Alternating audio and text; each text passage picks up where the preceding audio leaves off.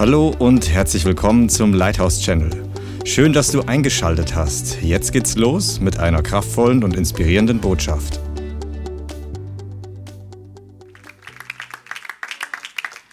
Vielen Dank, Christian. Ich freue mich riesig bei euch zu sein. Wirklich, total. Also, äh, ich würde mal sagen, es ist nach unserer Gemeinde meine Lieblingsgemeinde hier. Komm, kann ich näher kommen, sag mal? Kann, kann ich näher zu euch kommen? Ich habe das Gefühl, ich bin so weit weg. Ich, ich rücke euch auf die Pelle, oder? Ah, okay. Okay, ich rück wieder weg. Hier ist gut, okay.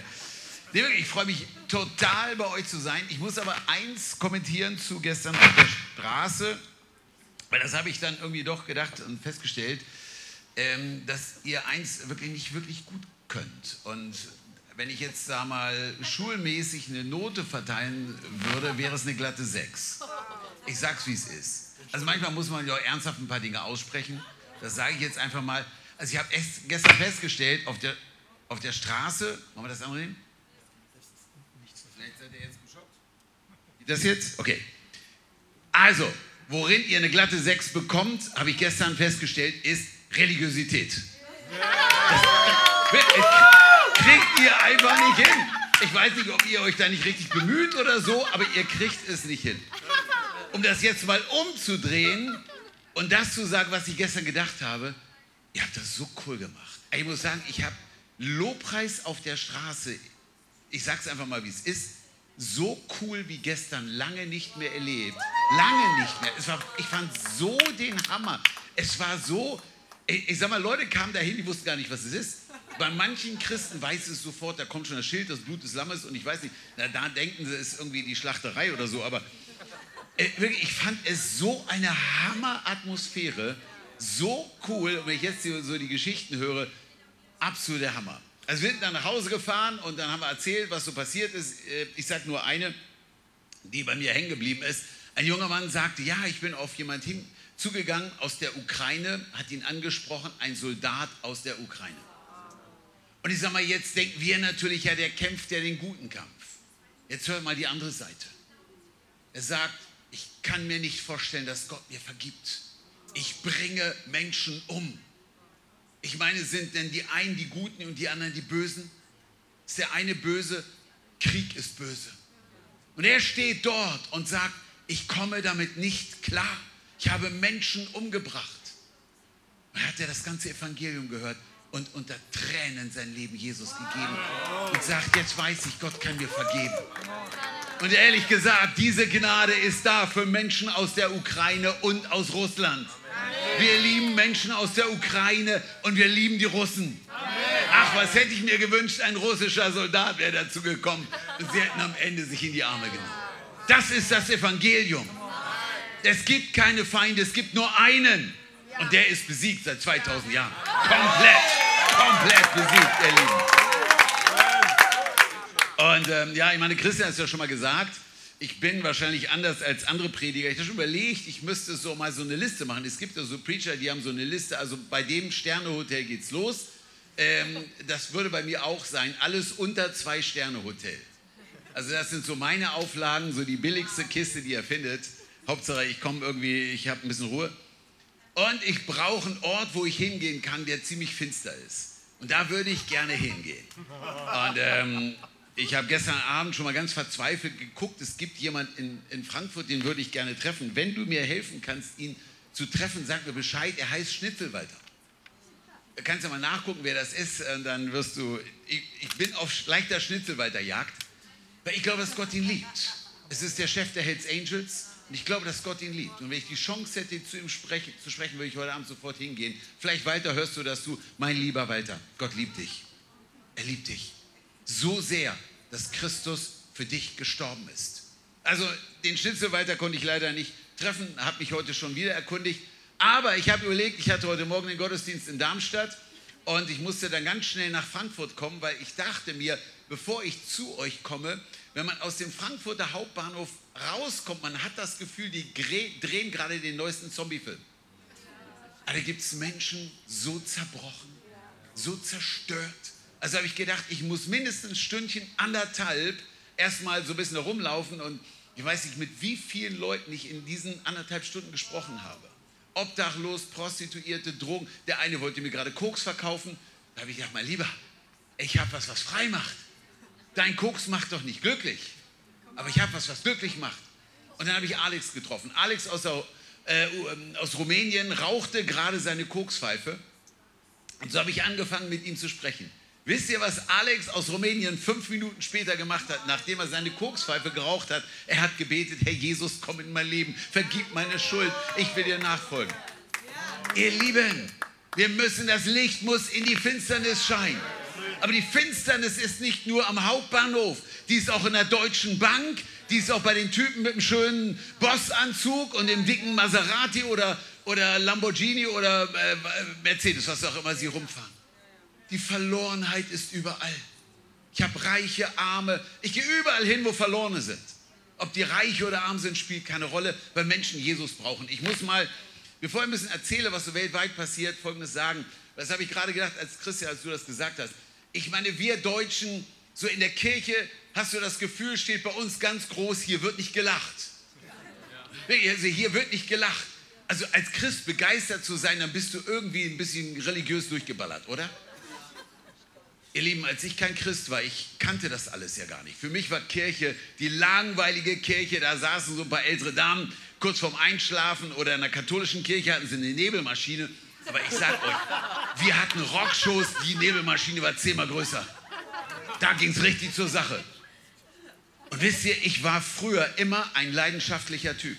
Mein Traum war, ich wollte Rockstar werden. Und dann habe ich alle getroffen. Und ich weiß noch, ich meine, das ist für dich naja, es sind ein paar Ältere hier aus meiner Generation. Manch einer kennt die Namen wahrscheinlich, manch einer kennt sie gar nicht. Aber eine der Bands, die sehr bekannt waren, waren Deep Purple. Smoke und so weiter. Ne? Ich habe das erste Mal, ich war 17 Jahre alt, den Gitarristen getroffen, Richie Blackmore. Ich bin ausgerastet, ich bin völlig ausgeflippt. Ich stand vor Richie Blackmore, ich habe ihm die Hand gegeben. Das nächste Mal, als ich ihn getroffen habe, hat Richie Blackmore auf meiner Gitarre gespielt, auch Smoke on the Water und hat mir ein paar Kniffs gezeigt, wie man Gitarre spielt. Ganz ehrlich, ich bin komplett ausgeflippt.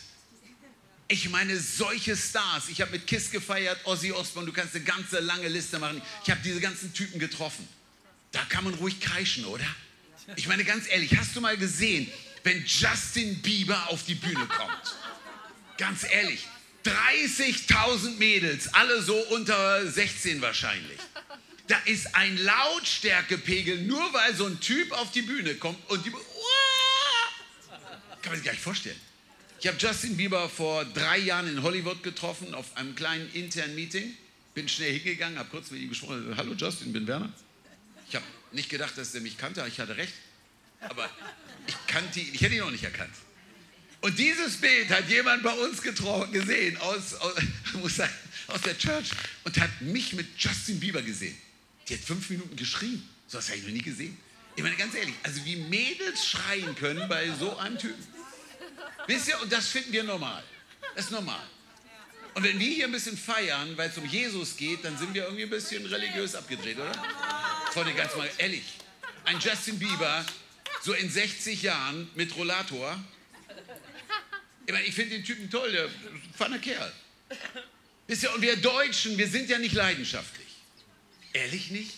Also, wir sind nicht leidenschaftlich. Es war das Jahr 2040. Ich kann mich an den Augenblick ganz genau erinnern. Es war irgendwann im Juli, es war die 113. Minute. Es war Götze, der hat das Tor gegen Argentinien reingehämmert. Ganz ehrlich, ich stand auf der Couch, ich bin ausgerastet, aber ich war nicht der Einzige. 83 Millionen Argentinien, die haben sie in den Boden gestampft. Wir sind Weltmeister.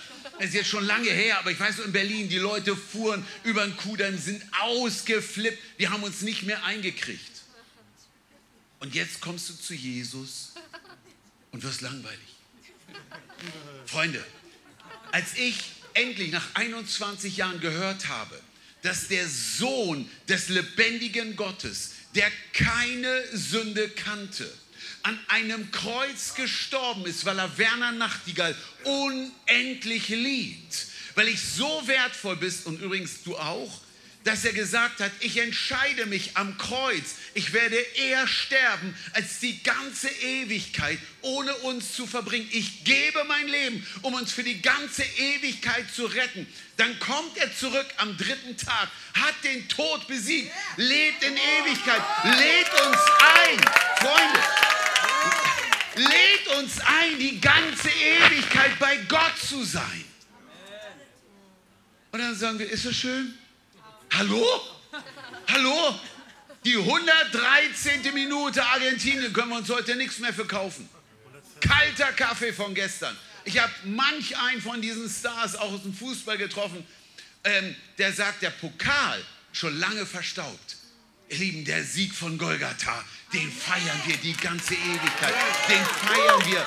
Äh, ehrlich jetzt, wenn wir, wenn wir halbwegs verstehen, was Jesus für uns gemacht hat, ich habe das mal in der Zeitung gelesen, ich weiß gar nicht, welche das war, aber es war eine säkulare Zeitung, Weltzeit, ich glaube, es war die Zeit. Wenn Christen wirklich verstehen, was Ostern geschehen ist, die würden überall rumlaufen und schreien, Jesus lebt. Ich meine, wir müssen nicht komisch werden. Wisst ihr, die Typen habe ich ja auch getroffen. Ich, es gibt ja auch so ganz komisch, wenn die predigen auf der Straße, dann machen alle schnell mal so einen ganz großen Bogen. Aber wisst ihr, wenn wir wirklich verstehen, was er für uns getan hat, ich meine, wenn Leute leidenschaftlich sind für ein paar Musiker, die in ein paar Jahren im Altersheim sitzen. Wenn Leute leidenschaftlich sind für ein Fußballspiel, was, sorry, aber das, dafür können wir uns nichts kaufen. Aber als ich kapiert habe, was geschehen ist, als Jesus am Kreuz gestorben ist, und zwar für mich, für meine Schuld, aus Liebe, weil er mich liebt, dass er auferstanden ist, dass er heute lebt. Wisst ihr, was ich gemacht habe? Ich habe damals sofort gebetet, Jesus, komm mein Leben, nimm alle Schuld weg. Und in dem Augenblick macht das Klack. Ich meine, vorher hätte mir einer gesagt, pass auf, Werner, Christentum sieht so aus. Kein Sex vor der Ehe, keine Partys, kein Spaß. Ich sagte, so habe ich mir vorgestellt, dass ihr Typen drauf seid. Langweiler. Und dann kam Jesus und er hat nicht gesagt, Werner, wenn du jetzt kommst, dann ist klar, ne? also hier mein Zettel, kein Sex vor der Ehe, kein alles. Er stand nur da, ich liebe dich. Werner, komm, komm zu mir, ich liebe dich, wie du bist. Und ich kam mit meinem ganzen Partyleben, mit dem ganzen Schwachsinn, was ich gemacht habe. Und er hat das Gefühl, der nimmt mich nur in den Arm. Wisst ihr, ich bin rausgegangen und wusste, kein Sex mehr vor der Ehe, keine verrückten Partys mehr, weil ich ihn liebe. Doch nicht, weil irgendwer ein religiöser Geist auf mich gekommen ist, sondern weil ich einen lebendigen Gott erfahren habe, der mich liebt, der will, dass ich völlig anders lebe. Wisst ihr, was ich gemacht habe? Ich habe mich bekehrt, eine Stunde später hat mir sofort eine gesagt, Werner, du musst evangelisieren. Das muss mir keiner sagen. Wisst ihr, als ich damals meine Rockstars getroffen habe, das habe ich jedem erzählt. Das wusste jeder. Dann habe ich Jesus getroffen, den größten Rockstar. Der rockt richtig. Aber er ist kein Star, er ist Gott. Ich konnte gar nicht, ich habe mich gar nicht mehr eingekriegt. Ich habe sofort geschwärmt von Jesus. Evangelisation, man könnte es auch so, wir schwärmen von Jesus. Wir, wir schwärmen von ihm. Wir, ehrlich jetzt, ich meine, die Apostel, was steht dort? Ich meine, die konnten gar nicht mehr aufhören von dem, was sie gesehen und geredet haben. Überleg mal Petrus. Und Petrus ist von einem kleinen Mädel eingesagt. Ah, warte mal, ich kenne dich auch. Nee, nee, ich gehöre nicht zu ihm, ich kenne ihn nicht. Wer ist das? 50 Tage später, er ist auferstanden, hat den Geist ausgegossen. Der gleiche Petrus war nicht mehr zu stoppen. Ich meine, der hat Jesus gesehen nach der Auferstehung. Dann kam der Heilige Geist und dann ging voll die Post ab. Dann stand er dort, hat vor 3000 Leuten kühn gepredigt. Man hat ihn verhaften wollen. Da sagt er, sorry Geist, mach doch. Ich fürchte euch nicht. Vor ein paar Wochen noch von einem Mädel eingeknickt. Ihr Lieben, wenn wir Jesus erleben, wenn dann noch der Heilige Geist kommt, ich frage mich, wie kann der Kirche sitzen bleiben? Ich weiß es nicht. Ich, ich, ehrlich jetzt, ich, ich wüsste es nicht. Ich habe wie können wir von dem, was wir gesehen und gerede, äh, gehört haben, nicht reden? Wie können, wir, wie können wir schweigen? Und ihr Lieben, jetzt kommt ja die Katastrophe. Ich bin ja nicht mehr ganz jung, der ich ja mit, mit diesen Bands aufgewachsen bin und nicht mit irgendwelchen DJ, bla bla bla und Rapper irgendwie. Wisst ihr, ich bin schon ein paar Tage älter. In meinem ganzen Leben habe ich nicht einen Christen gesehen, der zu mir kam und versucht hat, mich irgendwie, äh, mir irgendwie von Jesus zu erzählen. Nicht einer kam. In meiner, in meinem ganzen, denk mal drüber nach, wie viele Christen haben dich angesprochen? Wisst ihr, woran das liegt? An meinem Heiligenschein. So ein Unsinn. Ich meine, mir sieht man nicht unbedingt an, dass ich, vielleicht sehe ich auch ab und zu unerlöst aus, dann, spätestens dann müsste man mich doch ansprechen. Aber wisst ihr, wie viele Zeugen Jehovas ich alleine heute gesehen habe? Drei. Nur heute. Nur heute. In meinem Leben? Keine Ahnung. Stell dir mal vor, ich meine, von denen können wir Folgendes nicht lernen. Ihre Theologie Unsinn. Ihr Stil würde ich auch nicht machen. Aber die sind am Start, die Typen. Die sind am Start, die Typen. Das könnten wir von ihnen übernehmen, Rest weg. Bin ich froh, wir sind auch am Start. Und deswegen machen wir, was wir machen. Mit Samadro haben wir angefangen, aufgrund von einem prophetischen Wort. Dieses ist ein Sommer, um zu gehen. Also sind wir einfach gegangen, wussten auch nicht, wo wir hingehen sollen, aber wir haben es einfach gemacht. Und ihr Lieben, was wir in Deutschland erlebt haben seitdem, wir, wir haben jetzt gerade wieder zusammengesessen, haben gesagt, das ist die 16. Tour. Und dann haben wir uns Geschichten erzählt und Geschichten erzählt, was alles in den Jahren passiert ist. Eine Geschichte, Fanny, bist du. Werden wir nie vergessen. Ich weiß auch, wie du damals in Berlin warst. Die sagt, ich kann mich gar nicht mehr daran erinnern. Ich konnte, ich konnte mich total an die Geschichte erinnern. Fanny trifft eine Frau irgendwo im Ruhrgebiet und erzählt ihr von Jesus. Lass mich denn mit dem Unsinn äh, in Ruhe. Dem Gott der Bibel. Nein, ich habe die Bibel verbrannt. Hat die, hat die 20 Minuten gemeckert. Und irgendwie hat Fanny den Eindruck, sie soll beten. Aber das Gebet war nicht Fanny. da war richtig Dampf hinter. Das, das, ehrlich, wenn du das zuguckst, bitte, das ist jetzt keine Theologie, das darfst du nicht unbedingt machen. Es sei der Herr sagt, du sollst es machen. Fanny betet und sagt in dem Namen Jesus, ich breche die Macht des Satans über dieser Frau. Das hat sie wirklich gemacht.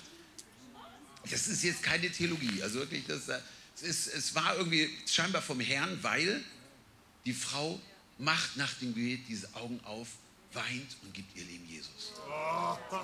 Ihr Lieben, das war in Deutschland. Ich weiß noch, wer das erste Mal hier in Frankfurt waren. Wir, wir fuhren irgendwie nach Frankfurt. Wir hatten einen Platz in Frankfurt, der war schlimmer nicht mehr zu machen. Unser Navi hat den Platz nicht gefunden.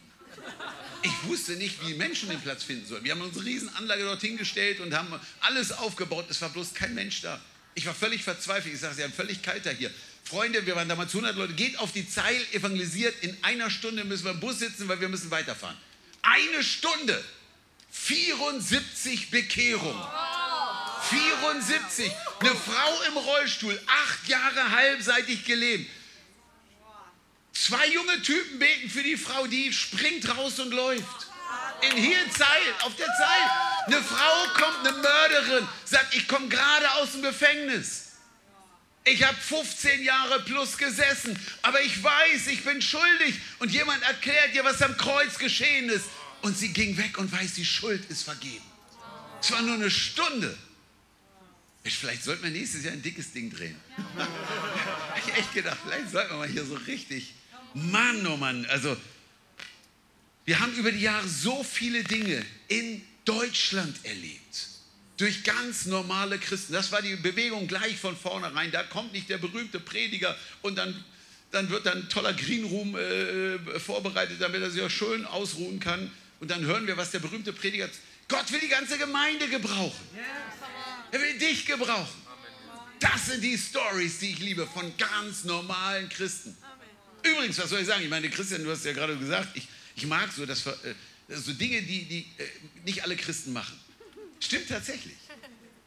Und das hat einen Grund, weil ich habe das nach einer Zeit entdeckt. Ist auch vielleicht eine Gabe, ich weiß es nicht, aber vielleicht auch nicht. Ich bin mutig. Wisst ihr, was mutig bedeutet? Ich habe Angst und mach's trotzdem. Wisst ihr, ich habe immer wieder Angst. Sie wird immer weniger, das merke ich. ich immer, die Angst wird immer kleiner. Aber ich mache Dinge, obwohl ich mich nicht für fähig dazu halte. Denke, ich kann es nicht. Wisst ihr, dieses Jahr, den einen muss ich erzählen weil ich habe noch ein paar andere Dinge zu berichten, aber der eine ist richtig cool. Wir waren in äh, Vorbereitung für Gomans dieses Jahr in Addis in Äthiopien, haben 150 Leute trainiert, die sollten eine Denomination trainieren mit 10 Millionen Christen. Das Ziel war, jeder wird aktiv. Wir haben es nicht ganz geschafft, es waren nur leider 5 Millionen aktiv. Nicht schlecht. So, und dann bin ich an die Grenze von Somalia gefahren. Wir hatten eine Konferenz an der Grenze von Somalia. Ganz viele Somalis, muslimisches Gebiet, krass. Und am ersten Tag sage ich, warte mal, Freunde, ich wäre nicht Werner, wenn ich es nicht versuchen würde. Vielleicht kommen wir über die Grenze. Wow.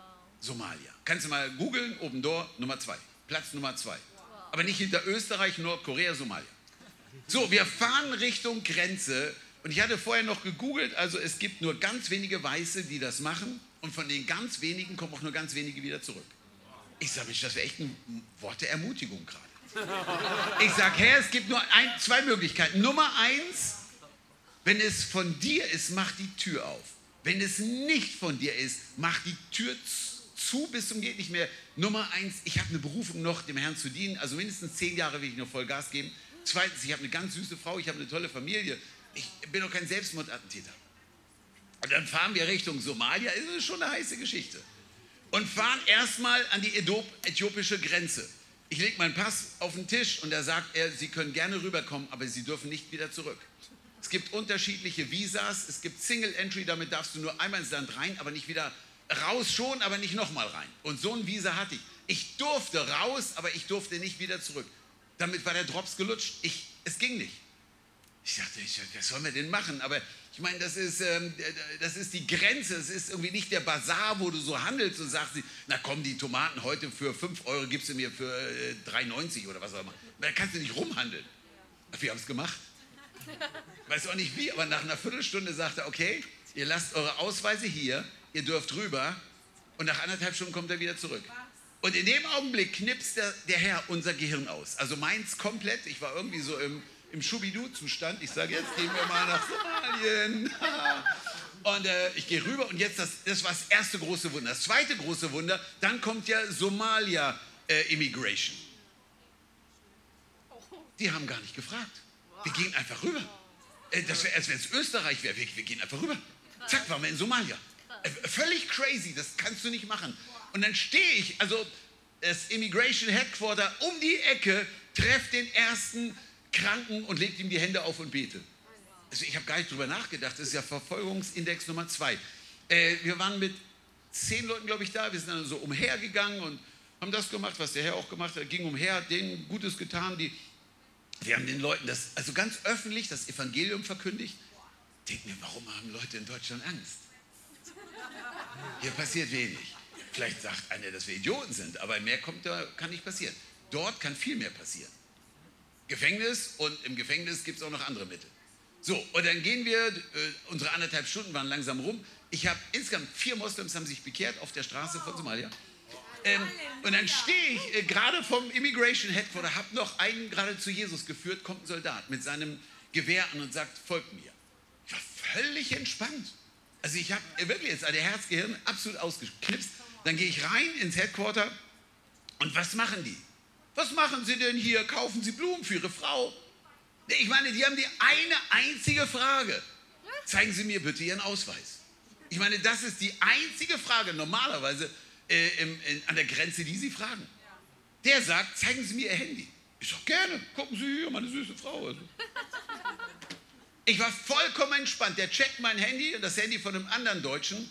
Und dann gehen wir wieder raus, dann gehen wir wieder zurück nach Äthiopien, wir kriegen den Ausweis wieder, fahren nach Hause. So, jetzt kommt das Ding. Bist dann völlig entspannt. Am nächsten Morgen sitze ich beim Frühstück, der Herr knipst mein Gehirn wieder an. Ich bin komplett ausgerüstet. Ich habe mich gar nicht mehr eingekriegt. Ich habe meine Frau angerufen. Du glaubst es nicht. Völlig crazy. Wir waren in Somalia. Ey, wir sind rübergekommen. Vier Moslems bekehren sich. Wir sind im Immigration Headquarter. Keiner fragt nach dem Ausweis. Wir gehen wieder raus. Das ist crazy. Ihr Lieben, das ist nicht crazy, sondern Gott zeigt, es ist alles möglich. Wisst ihr, wenn wir Menschen lieben und wollen, dass sie das Evangelium hören, Gott kann jede Tür öffnen. Auch zu Schnitzel, Walter, wenn du das siehst, bitte, komm zu mir. Weil er liebt dich. Gott kann jede Tür öffnen. Auch hier in unserem Land, auch in Frankfurt. Und deswegen wollen wir sein wie die Apostel. Sie konnte man nicht stoppen. Sie ging überall hin und haben das Evangelium verkündigt. Überall. Ich erzähle euch ein paar Sachen vom Go-Movement und dann gucken wir uns ganz kurz Gottes Wort an. Was auch immer kurz ist. Ihr, ja, ihr seid ja entspannter. Ich weiß ja, die Uhr tickt, ich muss in zehn Minuten fertig sein. Mit der Einführung.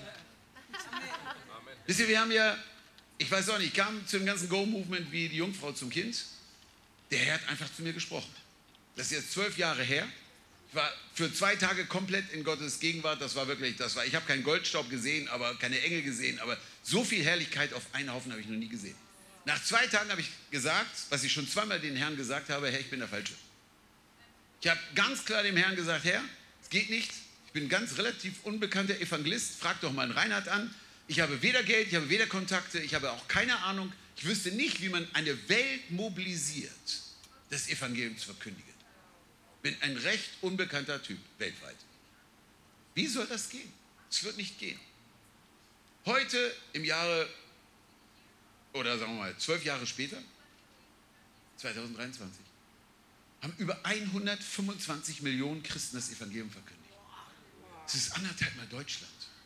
Bisher sind wir, ich meine, manche Zahlen werden wir im Himmel sehen, aber was wir von unseren ganzen Leuten so gehört haben, über 66 Millionen Menschen haben sich bekehrt. 66 Millionen. Aber das ist nicht, weil irgendein ganz großer Preacher kommt, die ganze Gemeinde geht. Und wir haben Treffen erlebt. Ihr Lieben, das, ich komme mir vor wie im Geschichtsbuch. Ich habe das Gefühl, Apostelgeschichte, hört doch, ist doch mit 28 nicht abgeschlossen. Da geht es doch richtig los. Das war doch nur der Start. Jetzt sind wir in der Zielgeraden. Und wir haben Dinge erlebt, das ist Geschichte. Bob Jones, weiß nicht, ob ich das äh, beim letzten Mal hier erzählt habe, ein bekannter Prophet, hat prophezeit, wenn Billy Graham stirbt, wird Gott eine riesige Ernte starten.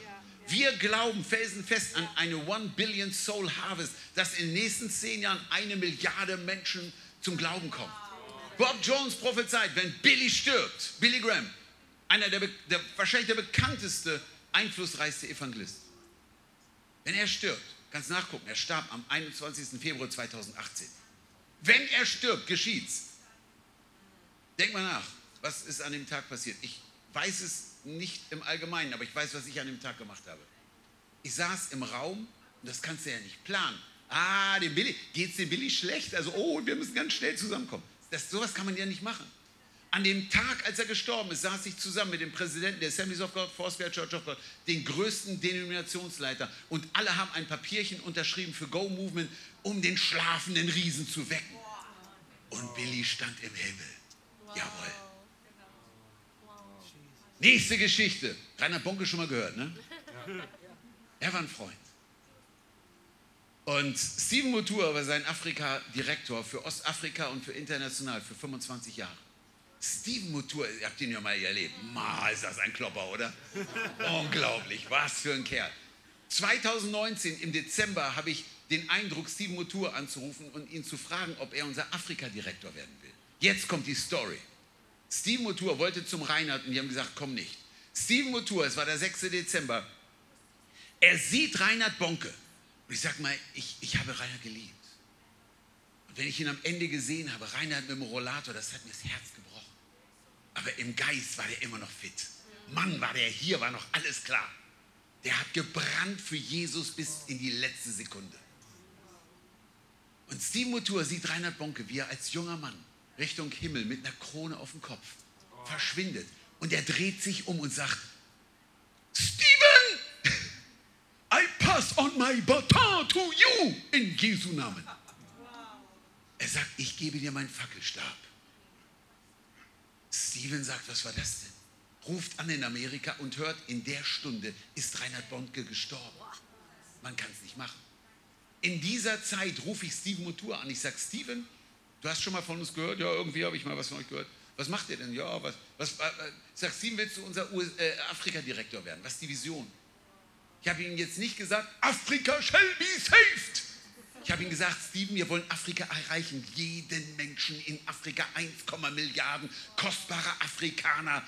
Meine Herren, wenn die alle im Himmel sind, was haben wir für eine Worship-Party? Mann, oh Mann, oh Mann. Ich bin mir sicher, in Afrika, vielleicht von euch sind auch ein paar dabei, aber die Deutschen machen keinen Lobpreis. Steven sagt, das ist die Vision, ich bin dabei. Wir haben im letzten Jahr gestartet. Steven hat gesagt, solch eine riesige Evangelisation. Er hat die größten von Reinhard gesehen. Hat er noch nie gesehen. Weil hier ist nicht ein Prediger in einer Stadt. Wisst ihr, wir sind in nahezu jedem Land in Afrika. Ich würde mal sagen, in jedem Land. Und ich rede von den verschärftesten Ländern, die wir alle kennen. Wir haben Bekehrung in der muslimischen Welt. Das ist der komplette Wahnsinn. Millionen und Millionen kommen zum Glauben. Wisst ihr, ich glaube sehr ernsthaft, wir leben komplett, was Christian gerade gesagt hat. Wir leben, wir leben in den letzten Tagen. Das haben sie ja schon vor 2000 Jahren gesagt. Dann sind das die letzten Minuten, die laufen. Wenn du liest Matthäus 24, das ganze Kapitel, das habe ich in dem Jahr 2020 ständig gelesen. Was steht dort? Epidemien kommen, Kriege kommen. Was kam? Die Welt haben sie dicht gemacht 2020. Ich meine, es hätte, und, hätte sich keiner von uns vorstellen können. Noch die Wochen davor hätte sie gedacht, wie die schließen die Welt ab wegen einem Grippevirus. Ich will das nicht beurteilen. Ich kenne Menschen oder habe von, selbst von Pastoren gehört, in Lateinamerika sind viele Pastoren gestorben. Ich will das gar nicht verharmlosen, überhaupt nicht. Ich sage dazu sowieso nichts. Ich sage nur eins, steht in der Bibel. Aber dass sie die Welt dicht machen, hätte sich doch keiner vorstellen können. Dass ein Krieg kommt, der in greifbarer Nähe von uns ist. Ich war dreimal während der Kriegszeit in der Ukraine, um das Evangelium zu verkündigen. All das wird kommen. Und was sagt der Herr? Wenn diese Zeichen kommen, bereitet euch vor und kauft Antidepressivum. No. Ihr Lieben, ich weiß nicht, warum da manch einer jammert, der Christ ist. Wenn du jammerst, dann guckst du zu viele Nachrichten. Ganz ehrlich, wenn, wenn, dein, wenn, wenn diese negativen Nachrichten ein Problem ist, schmeiß das Fernseher aus dem Fenster oder ich weiß nicht was. Wirklich jetzt. Wenn den ganzen Tag immer nur RTL oder ZDF oder CNN toppt alles constantly negative News. Wisst ihr, wenn du den ganzen Tag das hörst, dann wirst du depressiv. Aber Jesus sagt, wenn diese Zeichen kommen, dann freut euch. Dann freut euch, dann feiert. Und dann kommt Vers 14. Und, und jetzt brennt die Hütte. Jesus sagt, am Ende wird das Evangelium in der ganzen Welt verkündigt. Ihr Lieben, ganz ernsthaft. Ich glaube, wir sind die erste Generation, die in der Lage ist, diese Welt zu erreichen. Amen. Wir sind technisch in der Lage, diese Welt zu erreichen. Viele von uns wissen noch gar nicht, was auf uns zukommt. Wisst ihr, wir hören künstliche Intelligenz und denken, oh, der Antichrist, wer weiß, was passiert. Wisst ihr, da sind Christen dran, dieses Ding zu benutzen, um das Evangelium zu verkündigen.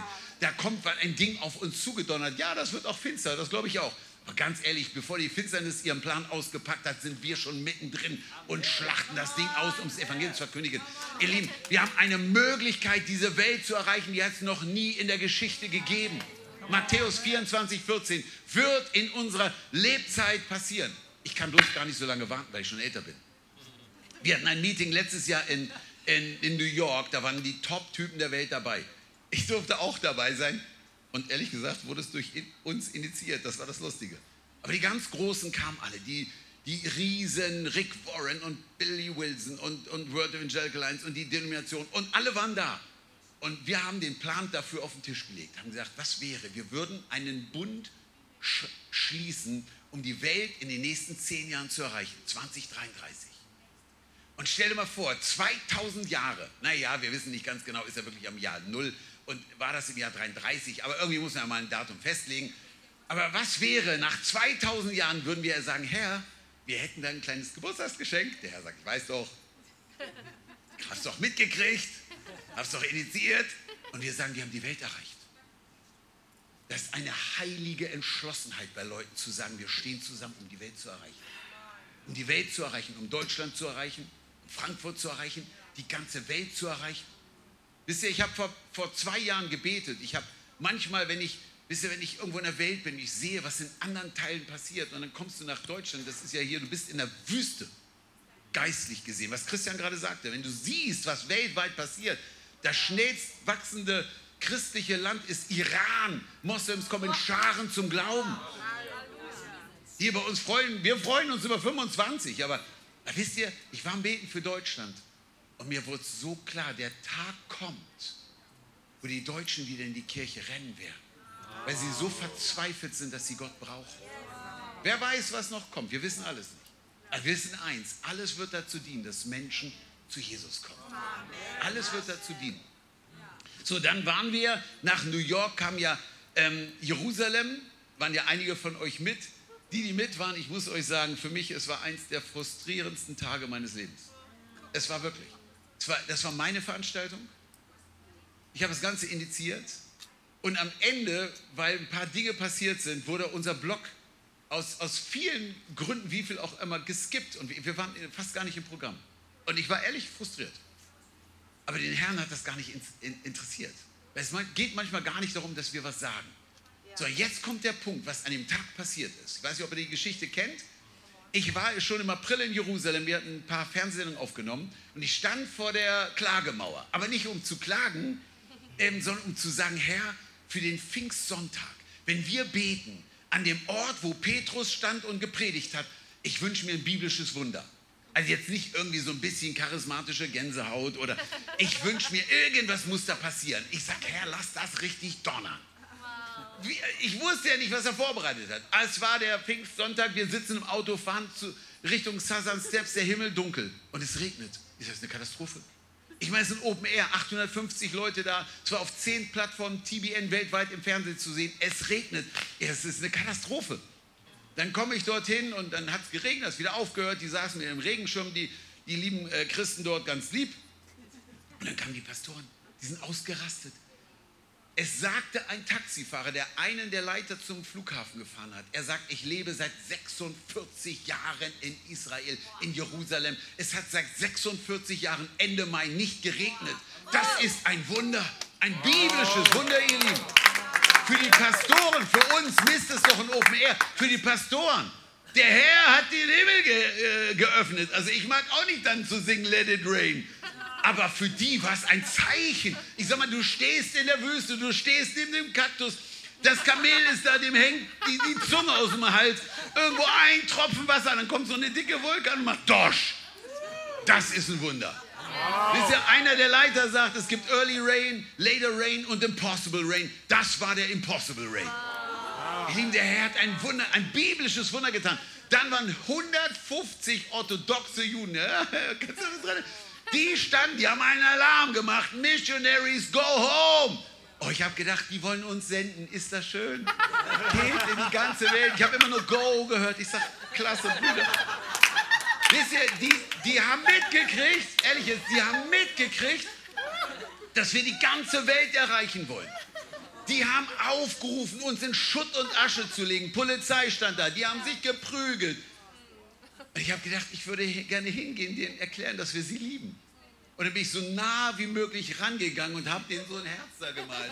Und ich bin völlig ausgerastet. Und dann kam der Punkt, dann knieten wir alle, Billy Wilson, ich und noch ein paar andere.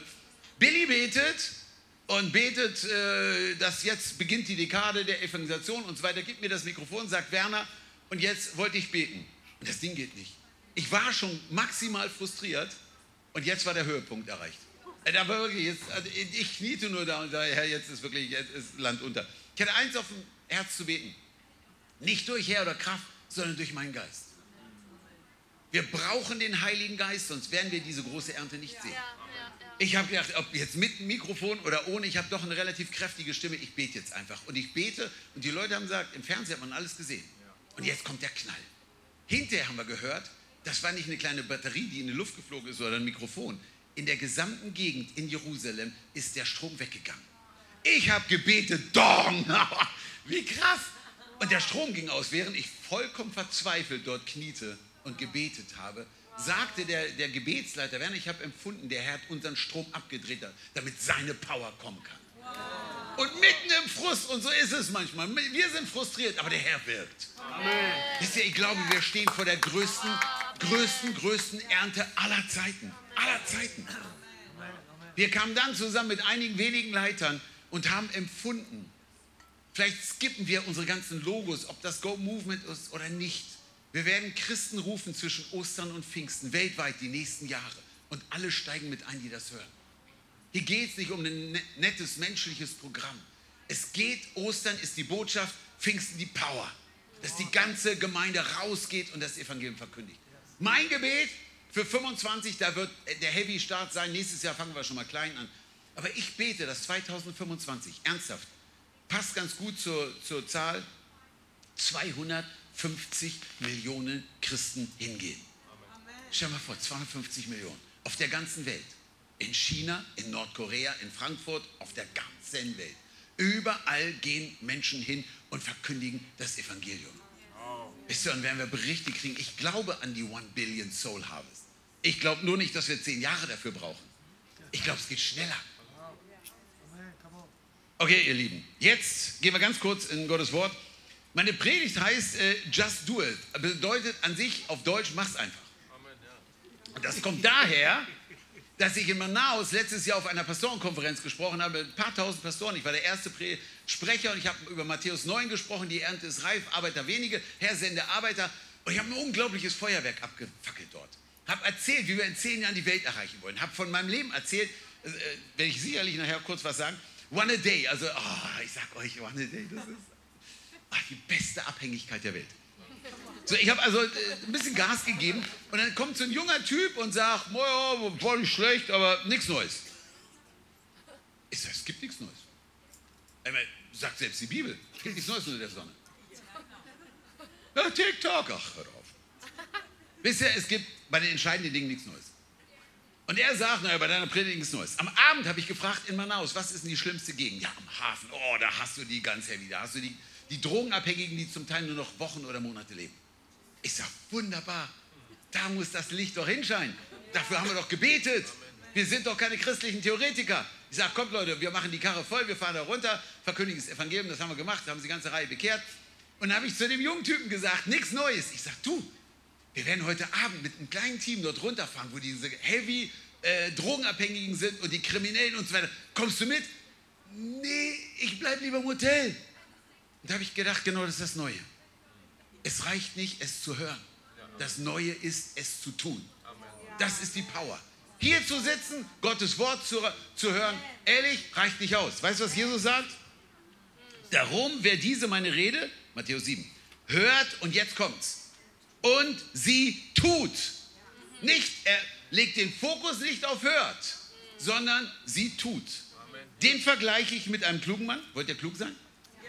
Der Dumme hört nur. Aber der es tut, ist ein kluger Mann, der sein Haus auf einen Felsen baut. Andere Stelle, völlig krass, Lukas 6. Was ruft ihr mich herher und tut nicht, was ich euch sage? Ich meine, wie viele sagen? Ich nenne sie ja die U-Boot-Christen, die am Sonntag in die Kirche gehen und sagen, Herr, Herr. Und am Montag macht es blub, blub, blub, blub, blub, blub, da ist das U-Boot weg. Da sind die Christen weg, da schweigen sie. Aber ihr sagt, ihr sagt nicht, was ich, ihr tut nicht, was ich euch sage. Jakobus 2. Wie krass! Was nützt es, meine Brüder, wenn jemand sagt, er habe Glaube, er hat keine Werke? Ich meine immer ganz ehrlich, wenn wir tatsächlich glauben, Jesus ist Gottes Sohn, der aus Liebe für uns starb, der will, dass jeder gerettet wird, jeder Einzelne, hier kein religiöser Wahn, kein religiöser Zwang, ein liebender Gott, der eine unglaubliche Welt geschaffen hat, der sich sehnt nach uns, der seinen Sohn für uns gegeben hat. Wenn wir das alles glauben, wenn wir glauben, er ist auferstanden, und keinen das sagen. Ich meine, hättest du während Covid das Mittel gehabt, der sagt, Leute, ganz ehrlich, ich habe eine kleine Tablette. Du schluckst das Ding, Corona ist weg, keine Impfung, diesen ganzen Schwachsinn weg. Eine kleine Pille, keine Nebenwirkung. Das Problem Covid in einer Woche erledigt. Ganz ehrlich, Merkel hätte bei dir geklingelt. Äh, äh, äh, wer war dann dann? Trump oder äh, dann kam der nächste. Äh, äh, die, die, alle Präsidenten wären bei dir, hätten auf der Matte gestanden. Bitte gib uns, die hätten gebettelt, gib uns das Mittel, um Covid zu besiegen. Covid ist gar nicht das große Problem, Sünde ist das Problem. Und wir haben das Mittel, was Sünde besiegt hat. Da hat einer geschrien, es ist vollbracht. Es ist vollbracht. Wir haben das Mittel. Also, er habe Glauben, aber keine Werke. Kann etwa der Glaube ihn retten? Will er gar nichts zu sagen, aber krasse Aussage, oder? So, und jetzt gucken wir uns mal ganz kurz etwas an, wo ich euch schwerst ermutige, es zu tun. Also heute ist nur Aktion angesagt. Ach, der Werner, jetzt komme ich garantiert um Evangelisation, so wie ihr den Typen kennt. Du wirst gleich überrascht sein. Natürlich geht es darum auch, aber ist nicht alles. Markus 3, 14 bis 15. Jesus berief zwölf, damit sie bei ihm waren, sind und damit er sie aussandte, zu predigen und Vollmacht zu haben. Wisst ihr, wir sind keine christlichen Aktivisten. Ich gehe nicht auf die Straße, weil ich es muss. Wenn ich die Zeugen Jehovas da sehe, die müssen, die müssen irgendwas tun, damit sie die 144.000 sind ja voll, aber irgendwie müssen sie sich da in den Himmel reinarbeiten.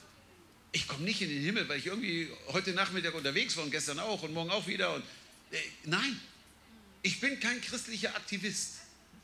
Haben wir ja heute schon gehört, wir sind leidenschaftlich für den, der uns unendlich liebt. Deswegen tun wir etwas.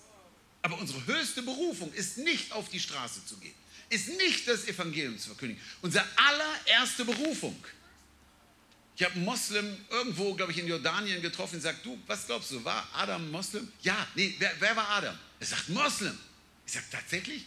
Gab es denn eine Moschee im Garten Eden? Nein, aber es gab auch keine Kirche. Adam war kein Christ. Wisst ihr, was Adam war? Er war geschaffen für Gott, für Beziehung. Gott ist Liebe. Gott sagt, hey, mein Freund Adam, wie geht's dir heute Morgen? Oh, spitzmäßig. Der hat nicht genießt. Hat, oh, 39,4 äh, Fieber, ich habe Rückenschmerzen. Gab es alles gar nicht. Adam war tiptop in Form. Adam war geschaffen für Gott. Ich sage euch eins, nur hier finden wir echtes Glück. Und das sage ich nicht als Theoretiker. Ich habe meine ganzen Rockstars gesehen, leere Augen gesehen. Ich habe Millionäre und Milliardäre getroffen. Leute, die gesagt haben, wir haben zig Millionen. Was gibt uns denn eine weitere? Geld macht uns nicht glücklich. Ja, Geld brauchen wir auch, klar, Go Movement, wenn du das zuschaust, bitte schieb all deine Kohle zu uns. Nein, wir wollen Menschen erreichen. Aber es macht uns nicht glücklich. Wisst ihr, wir können alles in dieser Welt haben. Wir sind geschaffen für Gott. Wir sind geschaffen, du bist geschaffen für eine Beziehung mit Gott. Soll ich euch mal, ich glaube, es war das Jahr, weiß gar nicht, 2017 eines der, der, der, der mit Abstand glücklichste Augenblick in diesem Jahr für mich war folgender. Ich war im Regenwald im Kongo und wir hatten eine Evangelisation bei den Pygmien, das sind so kleinere Menschen. Und ähm, dort werden viele, aufgrund von Go, viele Gemeinden gegründet, Tausende kommen zum Glauben. Und ähm, ich hatte Zeit, unser Koordinator, ich kenne die ja, ja, Werner, wir fahren in den nächsten fünf Minuten. Was das bedeutet, ja, überhaupt keine Ahnung, wann wir fahren. Also bin ich rumgelaufen, war am Beten und der Herr fing an zu mir zu sprechen. Und dann stand ich dort und ich muss sagen, dieser kurze Augenblick war der glücklichste im gesamten Jahr. Ich hatte in dem Jahr auch wieder in Nigeria gepredigt vor einer Million Menschen. Wir hatten einen riesigen Go-Manns und jetzt stehe ich im, im, im, irgendwo im Dschungel und nur weil ich irgendwas höre, bin ich so unendlich glücklich. Ja, der Herr zeigte mir, wie unendlich er mich liebt. Krass, oder? Ich bin Christ seit fast 40 Jahren. Und es gab einen Punkt in meinem Leben, da musste ich entscheiden, gehe ich zurück nach Hannover und hätte ein kleines, einfaches Leben geführt. Mein Vater hat schon ein Haus für mich gebaut, ich hätte in einer Baptistengemeinde irgendwie eine süße Frau gefunden. Ich wäre ein harmloser Christ geblieben. Ganz harmlos. Ich hätte alles verpasst. Überleg mal, ich meine, heute reden wir davon, wir wollen die Welt erreichen, wir wollen 250 Millionen Christen mobilisieren. Wir wollen so Gas geben. Ich hätte alles verpasst. Komplett. Ich meine, ich hätte alles, also hätte ich das gesehen, ich, ich wäre irre geworden. Ich hätte alles verpassen können. Und ich habe damals gesagt, Gott, ich habe zwar keine Ahnung, aber ich setze alles auf die eine Karte, dass du mich berufst. Und der Herr sagt, Werner, hättest du alles verpasst, ich würde dich trotzdem genauso lieben. Ich stand mir liefen nur die Tränen runter. Ich, hätte dich alles versemmelt, komplett versemmelt und du würdest mich trotzdem lieben. Weiß nicht, ob, wenn ihr Kinder habt, Kannst dich an den Augenblick erinnern. Ich weiß es noch. Meine erste Tochter lag da in ihrem kleinen Körbchen. Die hat nichts gemacht, außer in die Windel. Nichts. Gar nichts. Und ich stand vollkommen verliebt. Einfach da. Ich konnte gar nicht weggucken. Ich habe die Süße, ich habe irre, Wahnsinn. Stell dir mal vor, wie Gott dich sieht. Ich weiß nicht, wie dein Gott ist. Der strafende, rächende Gott. Ich meine, stell mal vor, unser Gott ist ein guter Gott. Amen. Unser Gott ist gut. Muss man nachgucken, er hat 40.000 unterschiedliche Früchte äh, geschaffen. Wenn Gott nicht gut wäre, wird es nur Brokkoli geben. okay, es gibt auch Menschen, die mögen Brokkoli. Ah, okay. Es gibt doch das. Du, ja, wirklich? Naja, werdet glücklich. Aber wisst ihr, Gott hat Mangos geschaffen und Erdbeeren und Spargel. Warum? Weil er gut ist. Die ganze Schöpfung zeigt, Gott ist gut. Wir dienen einem guten Gott. Und dann hat er gesagt, ich werde meinen eigenen Sohn nicht verschonen, sondern aus lauter Liebe auch noch das Beste geben, was ich habe. Wisst ihr, kennen wir ihn? Wir sind zuerst berufen, nicht auf die Zeit zu gehen und dann am Ende stehen noch fünf Jahre wie die Zeugen Jehovas da und spulen unser religiöses Programm ab. Wisst ihr, nach 39 Jahren liebe ich Jesus mehr als vor 39 Jahren. Weil ich ihn erlebt habe. Ich bin leidenschaftlicher heute als vor 39 Jahren. Ja, ich habe auch manchmal schlaffe Tage, ich bin manchmal müde, ich bin manchmal wie auch immer. Aber ich bin mehr entzündet von seiner Leidenschaft als damals. By the way, ich bin 33 Jahre mit der gleichen Süßen verheiratet. Ich liebe die mehr als vor 33 Jahren. Ich liebe sie mehr. Ehrlich jetzt, weil ich, ich kenne sie. Ich liebe sie viel mehr. Jesus liebe ich viel, viel mehr. Wisst ihr, vor 33 Jahren, äh, vor 39 Jahren, als ich ihn kennengelernt habe, fand ich, fand ich absolut krass, was ich erlebt habe. Heute würde ich bereit sein, alles für Jesus zu geben. Alles. Ich würde an jede Grenze gehen und drüber gehen. Wenn es sein müsste, Mann, ich würde ein paar Dinge machen. Kennst du diese Liebe? Wir sind berufen, in der Anbetung doch nicht ein paar Liedchen zu singen. Wisst ihr, ich, ich mache Anbetung nicht nur hier. Wenn ich manchmal durch die Felder gehe, das ist meine richtigen Gottesdienste, die wirklich knallen. Also ich sage mal, da, wo alle Sicherungen rausfliegen, sind nie in der Church. Ich sage euch mein Geheimnis. Bei mir ballert es richtig, wenn ich alleine bin. Und ich genieße es total. Also im Gottesdienst, ich kenne auch Gottesdienste, denke ich, oh Mensch, wann ist er denn endlich vorbei? Äh, das Gefühl hatte ich heute nicht. Weißt du, ich liebe Anbetung. Aber manchmal, wenn ich mit dem Herrn alleine bin und dann singe ich, ich kann nicht die ganzen Liedtexte, ich kann auch nicht so eine Screen da mit mir rumtragen, aber ich kenne noch ein paar wenige Lieder. Wisst ihr, ich bin letztes Jahr, äh, ehrlich jetzt, ich bin letztes Jahr 120 Kilometer gelaufen. Das haben wir mal so gemacht, um da irgendwie, um zu gucken, wie fit ich noch bin. Ich habe es geschafft. Und ich wollte schon nach wenigen Stunden aufgeben. Und dann habe ich irgendwann angefangen, Lobpreis zu machen. Und dann habe ich gesungen und dann war ich schnell und mich gelaufen und ich habe den Herrn angebetet und ich war unstoppable. Jetzt musste nicht 120 Kilometer laufen, aber Gott anzubeten ist kein Programm hier am Sonntagmorgen oder Abend für ein paar Minuten. Lobpreis ist eine Berufung, die wir haben. Und ich kann auch nicht singen, ich heiße nur Nachtigall. Ich müsste an sich Krähe heißen. Und der Herr sagt, mein Sweetie, du krähst zwar, aber ich genieße deinen Lobpreis, weil es kommt aus deinem Herzen. Es kommt aus deinem Herzen. Ihr Lieben, dann fange ich an zu beten. Ja, bei mir jede Gebetszeit ist auch nicht spannend. Ich habe auch manche Gebetszeit, komme ich nach Hause, ja, ich habe eine, eine Stunde da. Wisst ihr, ich kenne Gebetszeiten, da bin ich nach Hause gekommen, da habe ich mir die Schuhe ausgezogen, heiliger Boden, Gott war da. Es sind berufen, ihn zu kennen. Und ich sage euch, das macht uns krisensicher. Das macht uns, weil wir lächeln in der Krise. Ich habe nicht immer gelächelt, aber, aber wenn der Herr kommt, wenn der Herr kommt, wisst ihr, ich habe gab eine Zeit, ich war völlig pleite. Ich habe kein Geld gehabt. Ich war komplett am Ende. Dann hatte ich ein paar Cent über gehabt und ein paar Euros und bin ein bisschen risky. Dann habe ich in der Börse in kürzester Zeit unglaublich viel Geld verloren, äh, verdient. Und ich wurde in kürzester Zeit reich. Ich sage, wie es ist. Und dachte, Mensch, Wahnsinn, ich kann, kann jetzt alle Evangelisationen bezahlen. Herr, du sagst, was ich machen soll, ich bezahle. Und dann kam der große Knall, der 11. September. Ich habe alles Geld verloren. Komplett. Komplett. In kürzester Zeit. Alles Geld war weg. Ich konnte nächtelang nicht schlafen. Dann habe ich, war im Urlaub, ich, war vollkommen verzweifelt. In meiner Not. Und dann kam der Herr. So süß. Ah, Gott ist, ich weiß nicht, weiß nicht, wie dein Gott ist, aber also wenn meiner zu mir spricht, ich höre genau zu. Und er sagt zu mir, Werner, zwinkert mich fast so an und sagt, denkst du, du kannst mit deinem Geld mein Reich bauen? Heute würde ich auch Lachkrämpfe kriegen. Weil das Geld, was wir heute brauchen, kann ich nie an der, hätte ich nie an der Börse verdienen können. Du kannst, ich brauche dein Geld nicht. Man hat länger zu mir gesprochen. Total liebevoll. Nicht warnend, nicht richtend. Und sagt am Ende, Werner, du kümmerst dich um die Verlorenen, ich um das Geld. Der Deal steht immer noch. Wisst ihr, wir machen uns manchmal Sorgen. Kümmer dich um das, was für Gott wichtig ist. Er kümmert sich um den Rest. Wisst ihr, wir können durch die sch schlimmsten Zeiten unseres Lebens gehen. Und ich habe ein paar hinter mir. Ich war fünfmal pleite in meinem Leben. Ich war viermal fast tot. Auch mit Jesus ist es immer schön. Im Himmel ja.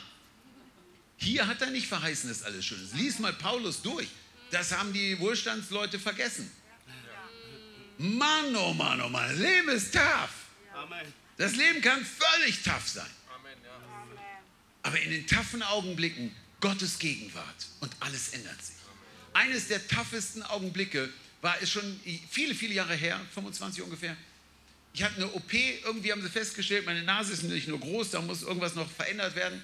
Und dann haben sie, äh, ich musste unterschreiben, also kann alles Mögliche passieren. Ich kann blind sein, sie kann in mein Gehirn reinstechen. Also es kann alles, aber das passiert nie, Herr Nachtigall.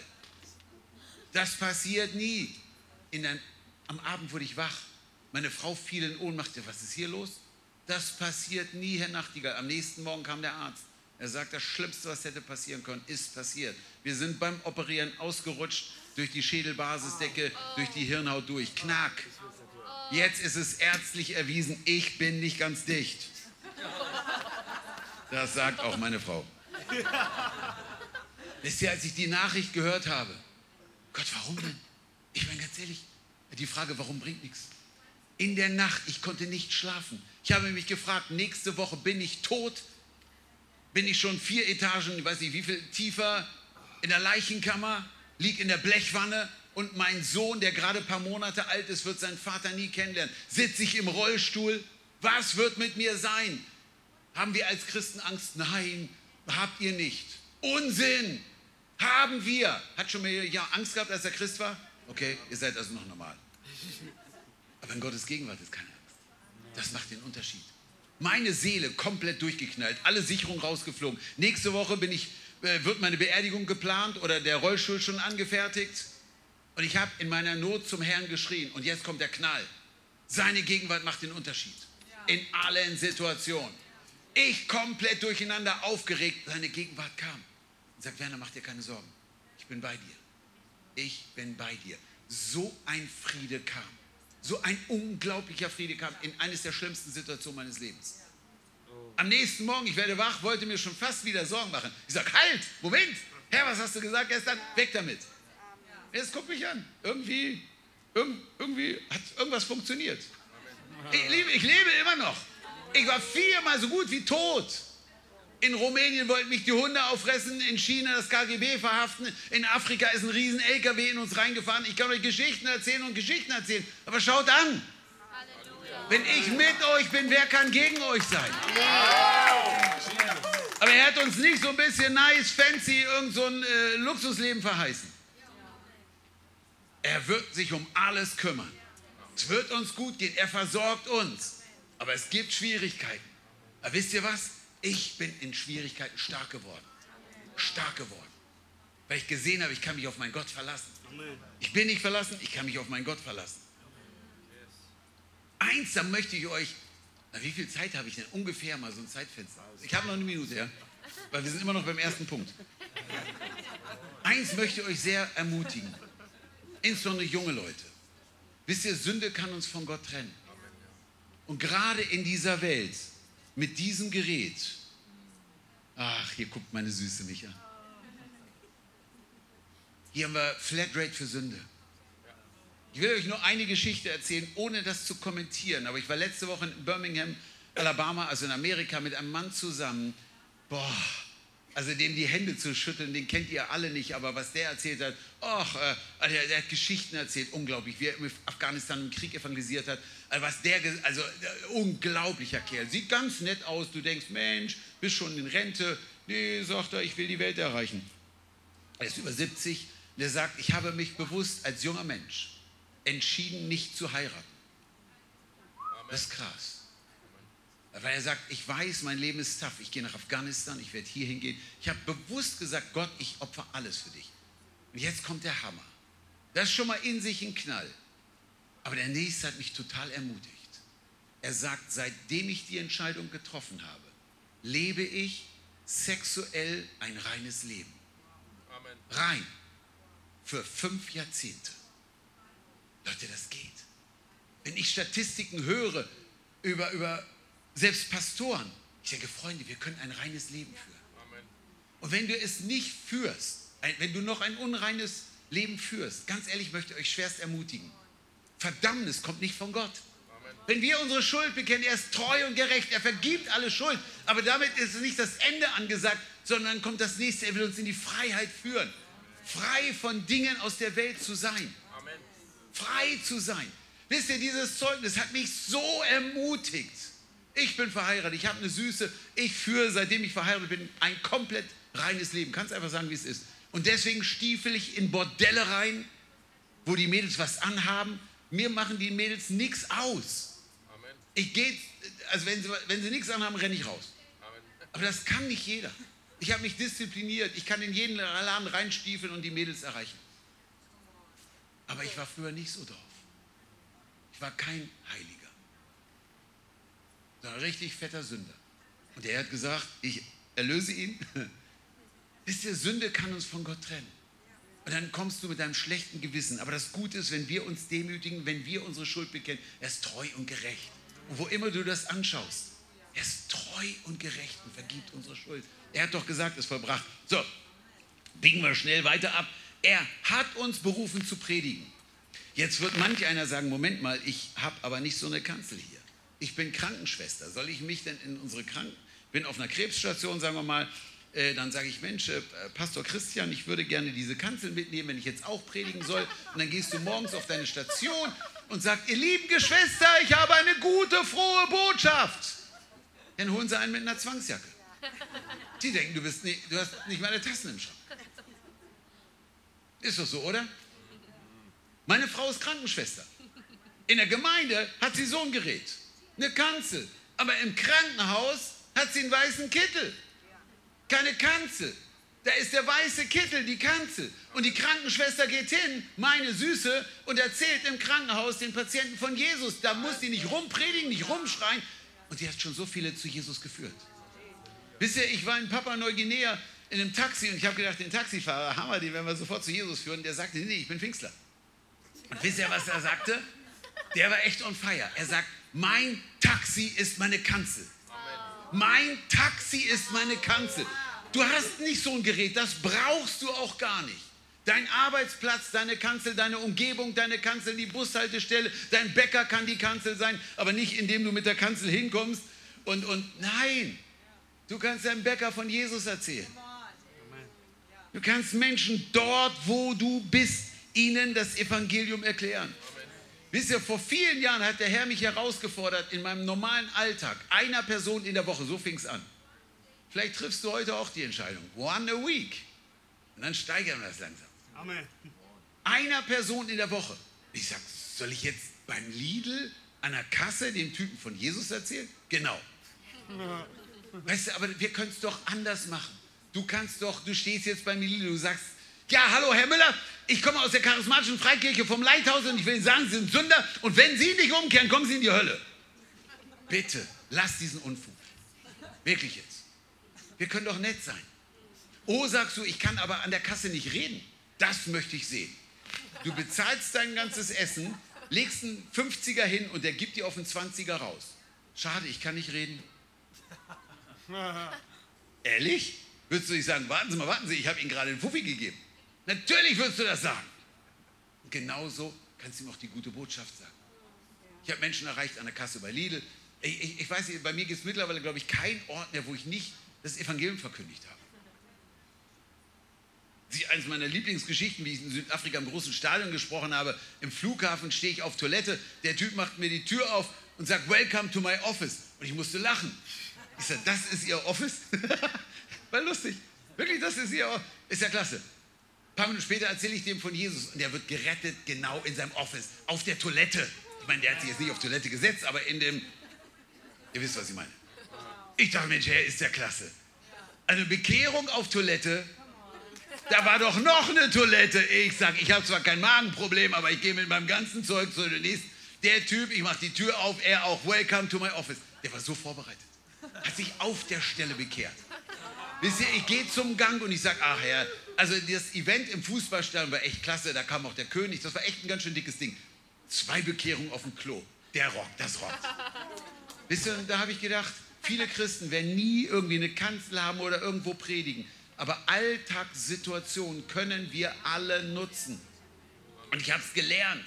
Ich rufe an, ich glaube hier, Vodafone, ich brauche einen neuen Vertrag. Da habe ich mit dem Typen gesprochen. Wisst ihr, wie lange ich gesprochen habe? Über eine halbe Stunde. Der Vertrag hat ein paar Minuten gedauert. Und dann ging es richtig los. Dann habe ich über den anderen Vertrag gesprochen, der für die Ewigkeit gilt. Da habe ich den Typen über Handy in einem Callcenter von Jesus erzählt. Wisst ihr, wir können, egal wie, egal wo, Menschen das Evangelium verkündigen. Und um noch eins zu sagen, Menschen brauchen das Evangelium. Sie brauchen das. Ihr Lieben, die Not ist nicht nur in, in der Ukraine gerade ganz groß oder in der dritten Welt die Not in unserem Land. Schreit zum Himmel und wir sehen es manchmal nicht. Und wisst ihr, umso mehr ich evangelisiere, umso mehr liebe ich Menschen, umso empathischer werde ich. Ich war in München am Stachus letztes Jahr und ich sah eine junge Frau und ich sah, die hat irgendwie ein paar Probleme. Sprech sie an und dann hat sie mir ihre Geschichte erzählt. Ich sehe, ich hatte Tränen in den Augen. Sie war fünf Jahre alt, als ihr Großvater anfing, sie zu vergewaltigen. Täglich, alle drei Tage, ständig. Mit 15 ist sie entkommen, nach Jahren, rennt in die Arme eines Zuhälters und wird eine Sexsklavin als Teenie. Und jetzt war sie eine Domina. Ich stand vor der Frau. Ja, also geht's noch schlimmer? Wisst ihr, mir, mir, mir, ich muss mich richtig zurückhalten, dass mir nicht die Tränen laufen. Diese junge Frau, ich, oh. Wisst ihr, dann hättest du sie gesehen, hättest du gedacht, sie sieht ja eklig, sieht ja komisch aus. Aber du kennst ihre Geschichte nicht. Wie oft haben wir Vorurteile, wenn wir Menschen sehen, kennen wir ihre Geschichte nicht. Und deswegen beim Evangelisieren habe ich eins gelernt, wir müssen auch zuhören. Nicht nur vollpredigen, zuhören. Wir müssen manchmal erstmal hören, was Leute zu erzählen haben. Und ich habe ihr zugehört. Dann haben wir gebetet und dann sagt diese junge Frau, Werner, als du gebetet hast, ich habe sie ein paar Mal noch angerufen, um zu gucken, dass sie irgendwie in die Gemeinde kommt. Als du gebetet hast, ich habe gemerkt, wie was Finsteres gewichen ist. Und dann habe ich sofort meine Frau angerufen. Ich sage, komm schnell, komm schnell. Ich weiß nicht weiter. Und hier bist du richtig. Nimm sie in deine Arme und gib ihr alles. Wisst ihr, und wie oft denken wir, ich kann es nicht. Wir können es nicht. Ja, der, der Evangelist, der kann gut reden. Wisst ihr, ich habe manchmal das Problem, ich rede zu viel. Ich muss es lernen zuzuhören. Ich kann Leute voll texten, voll labern und irgendwann gehen sie vielleicht, weil sie gar keinen Bock mehr haben. Wisst ihr, wir haben bei uns, habe ich denen das letzte Mal erzählt, habe ich euch von Niklas erzählt? Mein, mein Helden aus unserer Gemeinde. Niklas ist ein junger Mann aus unserer Gemeinde. Wenn der redet, das kommt schon mal gelegentlich vor, alle 14 Tage so. Ist nicht der gesprächige Typ. Also er redet fast gar nicht. So war er vor drei Jahren. Dann kam er zu unserer Trainingsschule, wir haben ihm so ein bisschen geholfen. Und dann hörte er von unserer One-A-Day-Challenge. Habt ihr schon mal gehört, One-A-Day-Challenge? Ja, Freunde, oh, darüber müssen wir gleich reden. So, Niklas hört davon und sagt, jetzt sind bei denen alle Sicherungen durchgebrannt. Jetzt spinnen sie komplett. One-A-Day, das ist doch, das ist doch völlig crazy. Und der Herr sagt zu ihm, Niklas, One-A-Day? Und der Typ, der komplett introvertiert ist, also mehr introvertiert habe ich selten erlebt in meinem Leben hat gesagt, Gott, wenn es Menschen gibt, die in die Ewigkeit gehen ohne dich, bin ich bereit, es zu machen. Dieser junge Mann ist mein Held. Wirklich mein Held. Ich erzähle, wo ich bin von Niklas.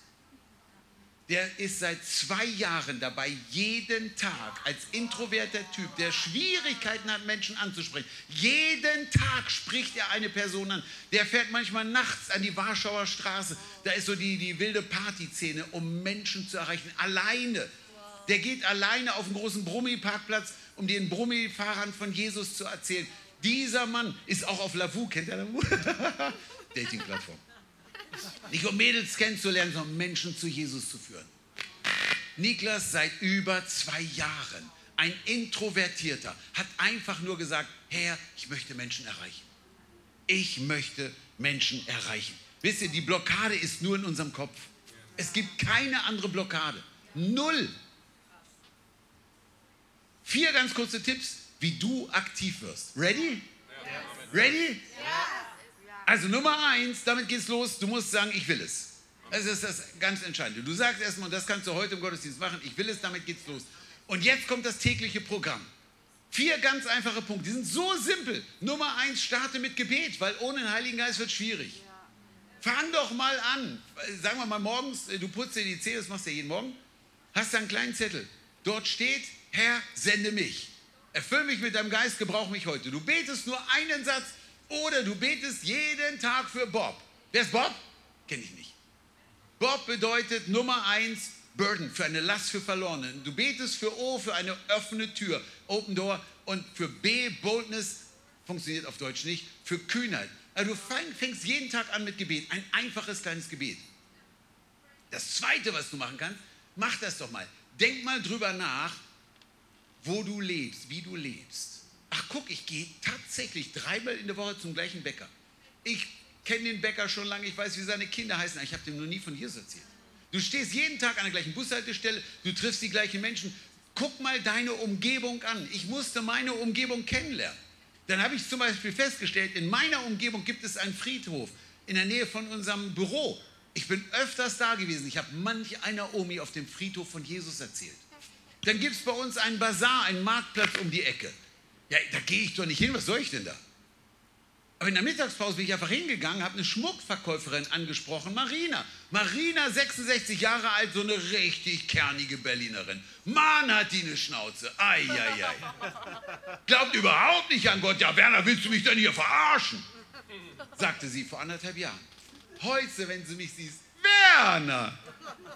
Haut die Sprüche raus. Wahnsinn. Anderthalb Jahre, immer wieder bin ich hingegangen. Freundschaftsdefinition. Ich kannte die Frau gar nicht. Marina, in meinem Alltag, du kannst es lernen, in deinem Alltag Menschen zu erreichen. Also Nummer zwei, entdecke doch erstmal deine Möglichkeiten. Du hast so unendlich viele. Nummer drei, ganz einfach, Action. Tu's. Sprich jemand an. Ganz einfach. Die Marina vom Marktplatz, die Oma auf dem Friedhof, die Frau an der Bushaltestelle oder auf deinem Arbeitsplatz oder, oder, mach doch mal eine Liste, schreib mal auf was. Und dann fang an, Fang an mit einer Person in der Woche. Also wenn du nicht so am Start bist, will ich dich gar nicht überfordern. Bei One a Day denkst du jetzt, jetzt äh, klingt dieser Berliner Prediger da aus. Nein, nein, fang mal geschmeidig an mit einem in der Woche. Dann wirst du merken nach einer Zeit, hups, funktioniert nicht mehr, ich bin ja schon bei drei. Ich sag euch, gibt Menschen, die sind abhängig von Instagram, abhängig von ich weiß nicht was, irgendwelchen Sitcoms. Sei doch abhängig davon, Menschen zu erreichen. Was für eine gesunde, heilige Abhängigkeit. Ah, die einzige, die ich kenne, die wirklich richtig gut ist. Und als letztes, vierter Punkt, feiere es. Ich feiere das jeden Tag. Wisst ihr, was ich mache? Ja, wie so ein kleines Tagebuch. Ich schreibe auf, was ich mache. Mit einem Grund, wenn ich dann in den Himmel komme, kann ich dem Herrn sagen, guck mal, weißt du, was ich alles gemacht habe? Ach, Werner. Nein, ich schreibe das für mich auf. Ich feiere es. Ich habe Niederlagen. Meinst du, ich habe immer Siege? Ich, ich komme ja aus, der, aus dem Headquarter von Atheisten und unfreundlichen Menschen aus Berlin. Meinst du, da bekehrt sich jeden Tag einer? Lass mich in Ruhe. Ich habe Dinge erlebt, völlig krass. Lass mich da nicht irritieren. Um die Ecke kommt jemand, der das Evangelium vielleicht will. Wisst ihr, ich schreibe meine Niederlagen auf, ich schreibe auf, Heute, eieiei, heute habe ich eine Menge aufgeschrieben. Elf Personen habe ich in den anderthalb Stunden am Hauptbahnhof erreicht. Der Alex, mit dem habe ich gebetet, der gerade Koks geraucht hat und so weiter. Ich habe eine ganze Liste, nur von heute. Aber vielleicht fängst du mit einer Person die Woche an. Stell mal vor, ihr hier als Church, eine Person in der Woche, du sagst, klasse, dass die einmal im Monat rausgehen. Dann meinst du, so lange kann ich warten? Ich ermutige dich, hör auf mit dem Warten. Nur einmal hat der Herr gesagt, wartet. Dann wurde der Heilige Geist ausgegossen, ist Schluss mit Warten. Wart nicht auf den nächsten Einsatz. Freu dich auf den nächsten Einsatz. Aber bis dahin hast du schon vier Menschen erreicht. Ready? So, und jetzt letzter Punkt, und dann müssen wir auch echt beten und irgendwann aufhören. Wann auch immer irgendwann ist. Er gibt uns Vollmacht. Nummer eins, wir sind berufen, bei ihm zu sein, Gott zu kennen. Das Allergrößte, das Herrlichste. Nummer zwei, wir sind berufen, leidenschaftlich von Jesus zu schwärmen. Manch einer nennt es Evangelisation. Das dritte ist, wir haben Power. Was hat Petrus gesagt? Oh, ich habe eine Einladung für die Gemeinde, die Freikirche von Jerusalem. Wisst ihr, was er gesagt hat? Gold und Silber und ein Traktat habe ich nicht. Aber was ich habe, gebe ich dir. Und der Krüppel war geheilt. Er hat Power. Er hat Power. Wisst ihr, wir als Christen, und ich liebe Traktate, wir, wir schreiben Traktate, wir, wir, drucken die, wir sind überzeugt von Traktaten, wir haben tolle Traktate, die, die nicht so aussehen wie so ein Zettel, du kommst in die Hölle, hier, ich habe gute Nachrichten für dich. Nein, also kann, man kann es ja besser machen. Aber wir haben mehr als ein tolles Heft. Wir haben die Kraft des Heiligen Geistes, wir haben Power. Wir haben Power. Wir haben gestern Heilung erlebt, wir haben gestern Heilung erlebt, oder? Leute wurden gestern geheilt. Einer bei uns, ich habe mich so gefreut, unser Grafiker. Das ist nicht so der Vollknaller-Evangelist, der ist Grafiker der liebt Details, der liebt, ach, alles, was ich nicht unbedingt so mag. Und dann höre ich, aber trotzdem, der ist am Start, der Kerl. Und dann höre ich, dass er vor ein paar Tagen auf eine Frau traf, Die hatte komplette Knieprobleme, riesige Knieprobleme, kam gerade vom Doktor, sollte drei Tage später ähm, operiert werden. Dann legt er ihr die Hände auf. Was soll ich euch sagen? Sie ist vollständig geheilt und sagt, ich brauche die OP nicht mehr. Ha! Gerade eben noch passiert. Wisst ihr, wir haben Power. Philippa 2 sagt, weil Jesus sich entäußert hat, Mensch geworden ist, weil er gehorsam war, bis zum Tod am Kreuz, hat Gott ihm einen Namen verliehen. Nicht Müller, nicht Meier, sondern einen Namen, der über jedem Namen ist. In diesem Namen ist Autorität. Autorität ist nicht im Namen von unserem Missionswerk, von dieser Gemeinde. Da ist Autorität in dem Namen Jesus, weil er Power ist, weil die größte Power dieser Welt dahinter steckt. Jedes Knie wird sich beugen. Eines Tages werden sich alle Knie beugen. Wie sie heißen, Biden, Putin, Scholz, die ganzen Grünen, alle werden da knien. Ich hoffe, sie knien vorher. Sonst kommt es dicke. Dort oben können sie nicht sein, das ist aber political nicht korrekt. Sorry. Jedes Knie wird sich beugen vor diesem Namen. Gut, wenn wir es vorher tun. Aber wisst ihr, in diesem Namen ist so eine Power. So eine Power. Aber stell mal vor, Elon Musk wäre hier. Kennt ihr diesen Tesla-Typen, ne? Ich weiß gar nicht, ist das der reichste Mann der Welt gerade mal? Weiß nicht, wie viel Geld der hat. Also mindestens wir so 150 Milliarden. Wenn der jetzt sagen würde, Leute, ganz ehrlich, in meinem Namen ist Power. Ich könnte jedem von euch hier eine Million geben. Ich habe einen Scheck, ich unterschreibe, jeder kriegt eine Million. In seinem Namen wäre die Power, das zu tun. Wenn ich heute sagen würde, Leute, ich mag euch total, ihr seid echt eine tolle Gemeinde. Ich würde gerne euch jedem eine Million geben. In meinem Namen ist nicht die Power dazu. Ich kann es nicht. Das ist keine Power. Ich sage euch, in dem Namen von Jesus ist eine Power, weil Gott gesagt hat, das ist der höchste Name. In diesem Namen ist Autorität. Und deswegen haben wir Power. Und das nicht nur, jetzt sind wir mit Summer Go unterwegs oder wir haben einen Outreach. Diese Power funktioniert immer, überall, wo immer wir sind. Komm, ich erzähle euch eine Geschichte und dann schließen wir und beten wir. Wir hatten eine Lehrerin bei uns vor vielen Jahren, die ist irgendwie auf uns aufmerksam geworden, hat gehört, was Summer Go so bewirkt und dachte, das gibt es ja gar nicht. Wunder geschehen in Deutschland habe ich noch nie gehört. Menschen bekehren sich, das ist ja auch neu. Dann hat sie gedacht, Mensch, ich fahre mal mit mit den Jungs. Und dann war sie in der ersten Stadt dabei, dann konnte sie gar nicht mehr aufhören. Und dann hat sie die Tour mitgemacht. Und dann habe ich sie ein Jahr später wieder getroffen. Norddeutschland, also da, wo Leute euphorisch sind. Moin. So, und diese junge Frau, Lehrerin, ich fragte sie, Mensch, wie geht's dir so? Letztes Jahr ist ist irgendwas passiert? Ja, sagt sie, nicht so viel, aber warte mal, da hat sich, glaube ich, jemand bekehrt. Ach, da hat sich die ganze Familie bekehrt. Ach, Werner, warte mal, jetzt kommt die Story. Und dann kam die Story. Sie war als Lehrerin in ihrer Schule und hat eine Schülerin gehabt, die saß im Rollstuhl. Die konnte nicht laufen, sie konnte für eine Minute aufstehen und musste sich sofort wieder hinsetzen. Sie konnte nicht laufen. Und sie hat warte mal, ihr hattet mir doch damals erzählt, dass Jesus ist der Name, der über allen Namen ist. Und ich habe mir gedacht, ich bete doch mal für das junge Mädel. Ich meine, verlieren können wir nichts. Was ist, wenn nichts passiert? Gott liebt die Person trotzdem und du hast Zeit mit ihr verbracht, du warst empathisch, du hast mitgefühlt. Vielleicht wurde sie nicht geheilt. So what? Stell dir mal vor, es passiert was. So, und dann hat sie gesagt, komm, ich, darf ich mal für dich beten? Dieses junge Mädel im Rollstuhl sagt, ja klar, bete. Und dann die, die Lehrerin, jetzt nicht so à la Reinhard Bonke, hat geschrien, in dem Namen Jesu. Kann sie gar nicht. Sie hat eine kleine, zarte, piepsige Stimme. Also die Power steckt nicht in der Stimme. Die Power ist im Namen. Wir können brüllen im Namen einer Religion, im Namen des Christentums, im Namen des Papstes. Passiert noch nichts. Im Namen Jesu. Power. Diese junge Lehrerin sagt, warte mal, ich bete mal kurz für dich und betet ganz einfach, ganz ruhig, nicht rumgeschreit. Wir wissen, wir können ganz seriös und normal sein. Ich sehe keinen Auftrag in der Bibel, dass wir Spinner sind, dass wir komisch sind, wir sollen vollkommen normal sein. An deinem Arbeitsplatz, bitte sei normal. Wenn du für Kranke betest, spring nicht auf den Tisch, schrei rum. Wisst ihr, ich habe ich hab manchmal in einem Büro jemand, äh, Behörde, zu Jesus geführt, ich habe geflüstert, beten Sie jetzt mit mir. Wir müssen doch nicht komisch sein. So, diese Lehrerin betet, sagt zu dem jungen Mädel, steh mal auf. Das konnte sie. Und jetzt kommt das Ding.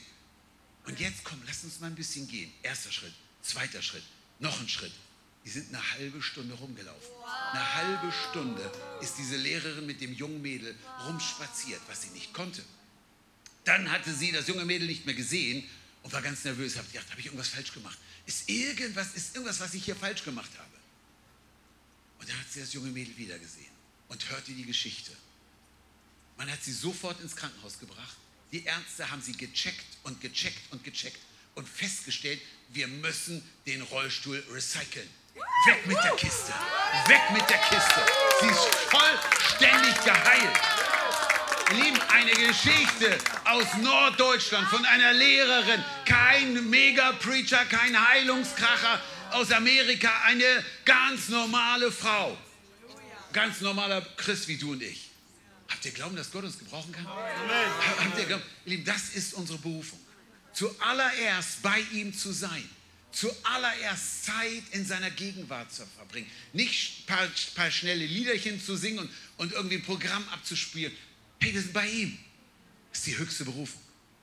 Dann, leidenschaftlich und entzündet, schwärmen wir von ihm. Und wir nennen das nur Evangelisation. Können es auch anders nennen. Hauptsache Menschen hören das Evangelium. Das dritte ist, wir haben mehr als eine Einladungskarte für den Gottesdienst. Wir haben Power und Kraft, die in seinem Namen ist. In seinem Namen. Ihr Lieben, er ist hier. Er ist hier. Und vielleicht, weiß ich, hat dich irgendetwas angesprochen heute und du sagst, ja, wenn ich ehrlich bin, das ist Sünde in meinem Leben. Don't worry, be happy, weil er hat gesagt, es ist vollbracht. Am Kreuz hat er alle Sünde auf sich genommen.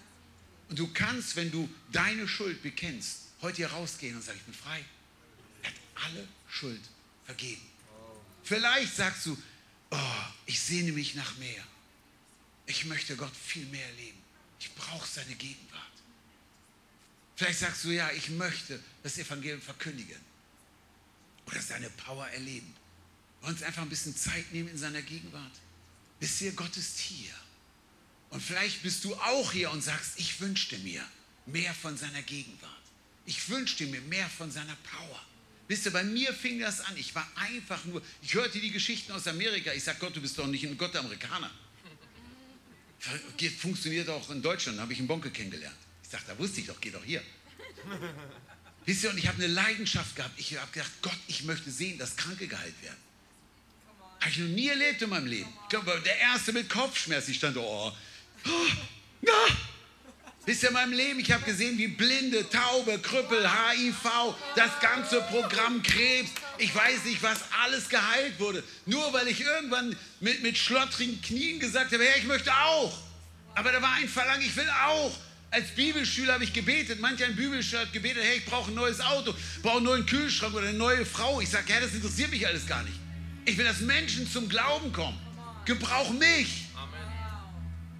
Wisst ihr, manchmal ah, haben wir einen Haufen Programme. Der Herr sagt, ich bin doch hier. Ich bin das Programm. Wisst ihr, unsere höchste Berufung ist, bei ihm zu sein. Eben, ich weiß nicht, wie wir das jetzt machen. Ich habe nichts vorbereitet. Ich weiß aber, dass er hier ist und er hat eine Menge vorbereitet. Und vielleicht open the floor.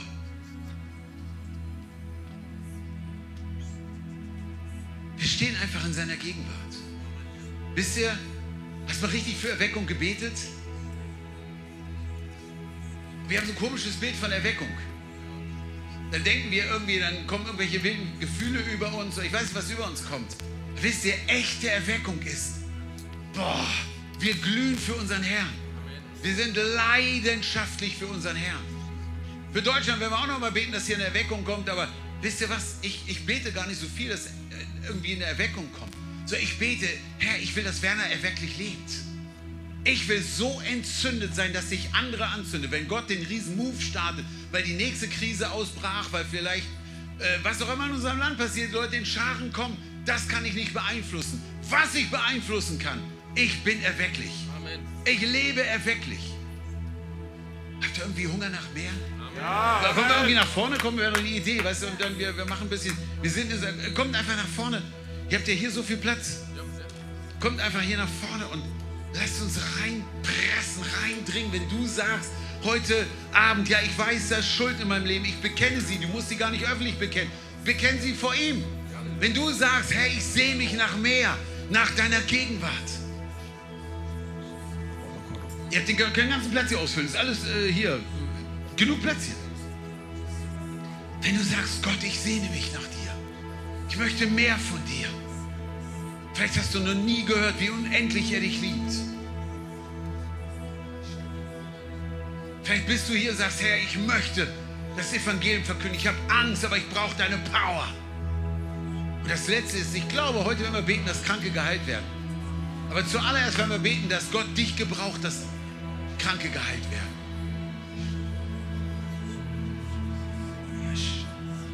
Jesus, ich danke dir für deine Gegenwart. Herr, ich danke dass du uns rufst, zuallererst bei dir zu sein. Zuallererst rufst du uns. Und sage, wenn das dein Verlangen ist, sag's ihm. Fang an zu beten. Erheb deine Stimme. Sag, hey, ich brauche viel mehr von dir. Wenn Sünde in deinem Leben ist, du musst das nicht rausschreien, aber bekenne ihm und er ist treu und gerecht und vergibt all deine Sünde. Wo Gott, wo er da ist, ist Freiheit. Er ruft dich in deine Freiheit. Er ruft dich zu, zu sich. Komm zu ihm heute.